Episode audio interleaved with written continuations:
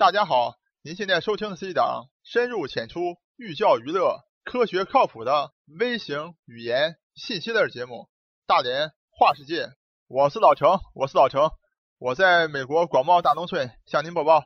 咱们听众朋友们啊，如果有什么问题想听老程胡吹乱泡一番啊，可以通过扫描现视频上显示的二维码也好，或者在微信里搜“大连话世界”啊，就通过微信向老程提问，老程会选取大家最关心。最想听的话题，来给大家白呼一番。这个礼拜咱没有办法书接上回了啊，请这个喜欢听这个美国是否登月的这个听众朋友们啊，再多等一期。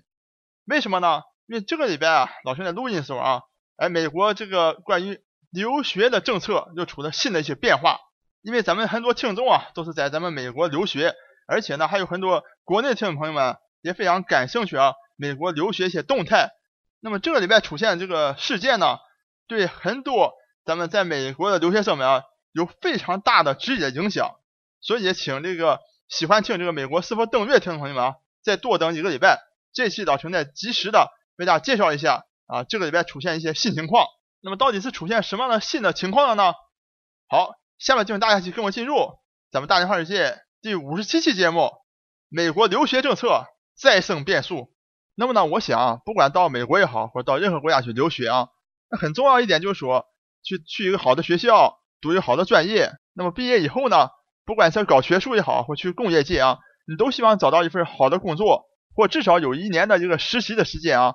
为自己这个所学增加一个实战的经验。那么将来不管你是报效祖国回来也好，或者说定居海外，都打下一个坚实的基础。那么当你到美国留学的时候，你能否找到一个好的实习？能否找到一个好的工作，就和美国留学移民的政策息息相关了。那么，关于在美国留学，然后毕业以后找工作，整个这样一些背景知识呢，咱们大连话世界节目啊，在之前的节目当中啊，做了详细的介绍了啊。在咱们大连话世界第二十二期、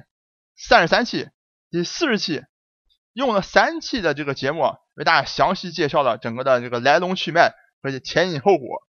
那么喜欢这个细节的朋友们啊，可以重新去听二十二期、三十三期和四十期节目。那么在这块呢，今天呢，由于美国又有这个新的政策啊，所以老陈把这个简单的这个背景情况再稍微的这个讲一下啊。也就是说，你到美国来读书，那么读书毕业以后呢，就美国给你一个一年时间的可以随便工作的这么一个许可啊，只要跟你工作相关，你找这个工作啊，你就可以去去干这活。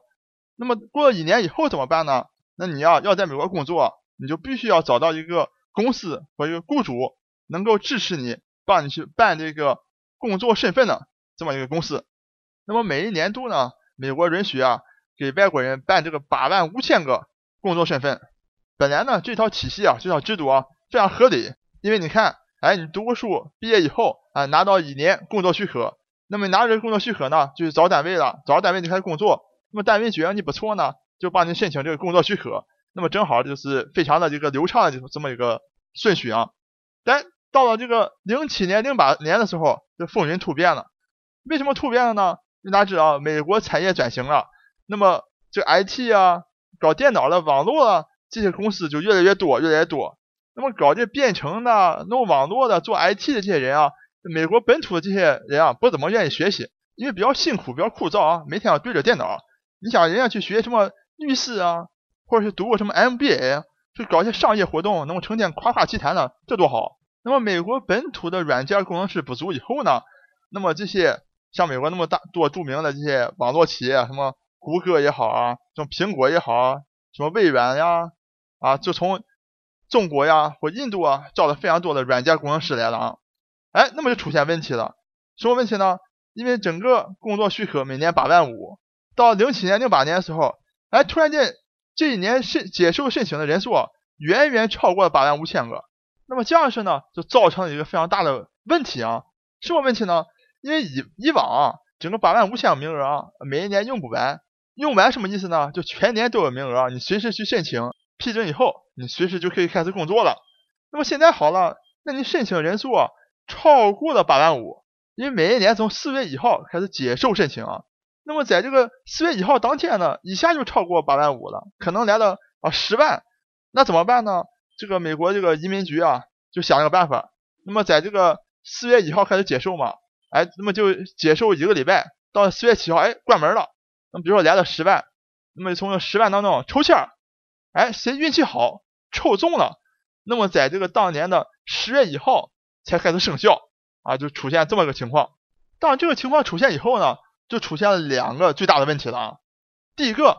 首先就是抽签的问题。大家想象啊，我刚才大概讲过了，你毕业以后，你那个临时工作许可只有一年的时间啊，那么。现在开始发生抽签了，你万一没抽中，那你这一年马上就用完了。你没抽中，等到明年再抽，你这临时工作许可才整个才一年的时间，所以你不可能等到下一次抽签了，那就打道回府，等于回国了。另外还有个问题，因为四月一号哎开始接受申请，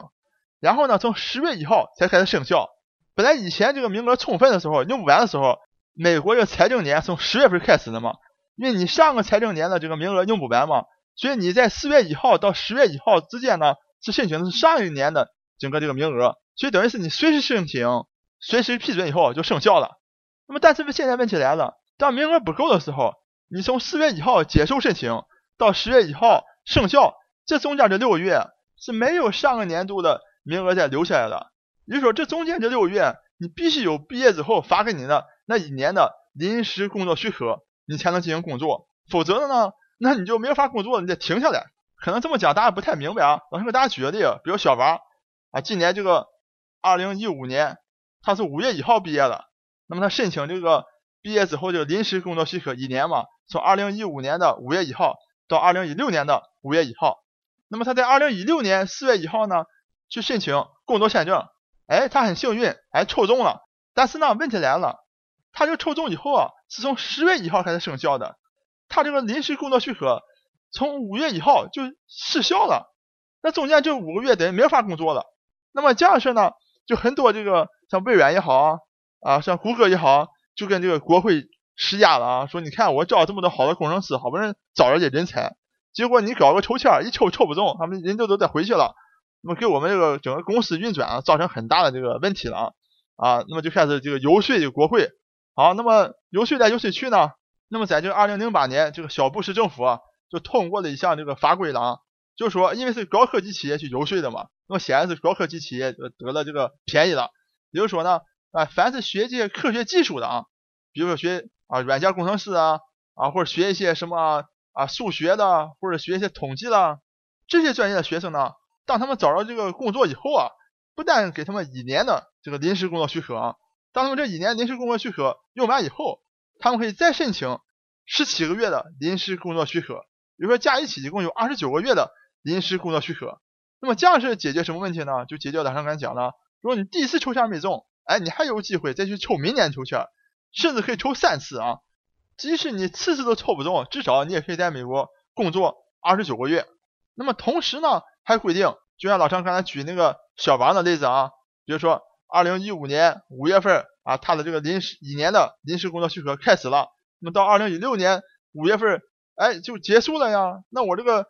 工作签证从十月份才能生效，那中间这五月怎么办呢？那么这个问题也给你解决了。那么就说，当你你的这个临时工作许可这个失效日期啊是在四月一号到十月一号之间任何一天，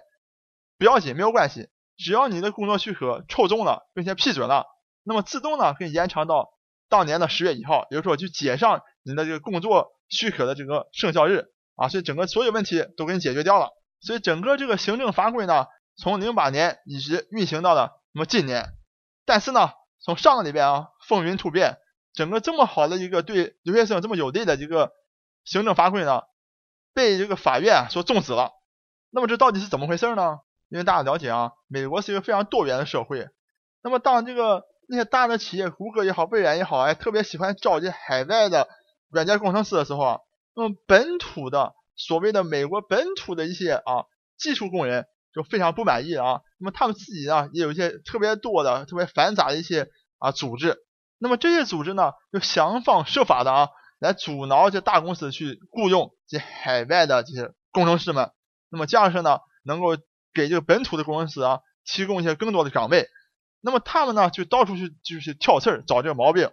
好了，他们就发现啊，零八年这个小布什政府啊，这个推出了这项新的这个行政法规的时候啊，哎，在这个法规制定的这个过程当中啊，有一点点瑕疵。大家都知道啊，美国是一个法治的社会，那么你办所有的事儿啊，特别是政府部门啊，你要出一个什么行政的法规来，你一定要遵守这个所谓的程序正义，就是你制定法规啊，要走一套流程的。比如说啊，咱们刚才讲的，给这个所谓的学这个计算机的也好，给学数学也好啊，这个再延长十七个月的临时工作许可，那么你这样一个法规呢，你必须要接受所有的大家的广泛民众的一个。啊，点评啊，你要先通知大家，哎，我要做这件事了啊，然后还要接受这个广大群众的一个点评，点评完之后，再根据大家点评意见，再来做最后的一个啊决定。因为在这个零八年的时候啊，因为整个的情况非常紧急嘛，就连续哎这个工作许可这个数量不够，那么造成很多人才的流失啊，所以等于说在零八年当时的时候啊。这个采取了一种啊所谓的紧急的处理办法，就加急了，就是跳过了这个公告民众，然后听取民众意见这么一个步骤。那么当时给理由就说呢，因为情况特别紧急啊，如果不这么做的话，对美国有很大的一个损失，所以说呢才这么做了。那么今天呢，这个所谓的美国本土的这个高技术这个啊，等于是一个小小型工会呢，一个组织呢，他们就认为呢，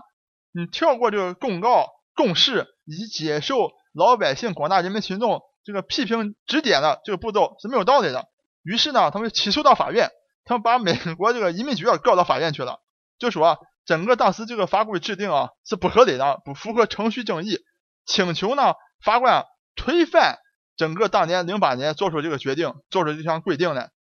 当然了，他们要求还很多呢，他们甚至要求啊把这个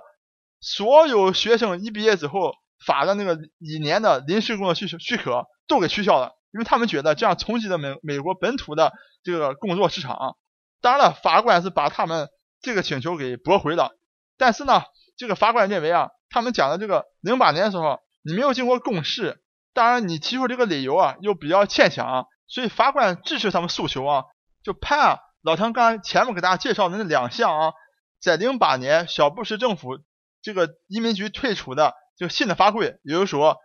那些学。啊，科学技术的给延长十七个月临时工作许可，另外就从四月一号到十月一号之间，如果有这个啊连不上的这个情况呢，可以自动延续到十月一号。这两项措施呢，给判为无效了啊。当然了，法官也认识到，那么如果马上就无效呢，影响太大了啊。他要求是在这个二零一六年二月份以前啊，这个两项的这个法规都都失效了。如果这两项这个办法都失效了呢，我想对咱们中国留学生来讲。是个非常非常不利的一个局面，为什么呢？因为老陈前面给大家介绍过了啊。首先，你现在工作许可的抽签这命中率这么低，你如果万一第一次没抽中，那你就直接就卷铺盖卷回去回家了，这是一个非常不合理的这个情况啊。另外一些，还有人已经在使用这个所谓的延长的十七个月的这个临时工作许可了，如果在明年二月份突然间给你停掉的话，那等于就说，呃，你就 直接就需要离开美国了。所以整个对我们华人的留学生来讲是非常非常不利的啊。那么现在呢，就美国移民局啊，还有两种办法能够使这个所谓的判决啊能够无效。一种呢，就是说赶快重新进行公示，把这两项这个移民法规的公示呢啊做完，在明年二月份以前把所有流程再走一遍。那么这样是呢，使这个法官改变自己的判决啊。另外一个方法呢，就上诉到更高一级的法院。那么如果更高级法院能够驳回。啊，一审的这个判决，那么这样呢，那么两项法规啊还能继续保留。那我们当然是希望呢，你们就赶快有所这个行动啊，能够回应法官的判决，那么在二月份以前做出相应的这个对策来。但是老陈也希望咱们所有留学生啊，要做好一切的准备，万一因为大家知道美国这个政府的行政效率啊，向来是不高的，万一他在明年二月份以前没有做好相应的对策，大家一定要做好自己的准备啊，把自己身份也好。把自己这个呃应对的方法也好，能够准备出来。那么另外的同时呢，那么也有很多华人留学生呢，也是一样，上次一样，就在这个白宫上请愿了。那么希望呢，美国的总统呢，能够看到那么这样一个判决对广大留学生，不但是中国的，全世界留学生这样一个影响。那么希望总总统呢和这个白宫的这个角度，能够加快移民局出一个相应的对策，能够来解决现在这样一个。问题，那么老陈也把这个白宫请愿的这个链接啊留在视频当中，或者咱们听众朋友们也可以通过啊网络去搜索 OPT 白宫请愿，那么这样也能发现很多的这个链接啊，都能够指到那么相应的这个白宫请愿的页面上去。那么，请你有时间的时候帮助咱们海外留学生投上一票。那么，如果这票数来到十万票呢，这个白宫要有所回应。希望整个这个情况能够得到快速有效的处理。我是老程，我是老程，我在美国广袤大农村向您播报。本节目一切观点均属个人观点，一切材料均来自网络。本节目不对你的生活方式构成任何指导。参与话题的讨论，请关注我们的微信公众账号“大连花世界”，或者在新浪微博大连花世界。我们等你来吐槽。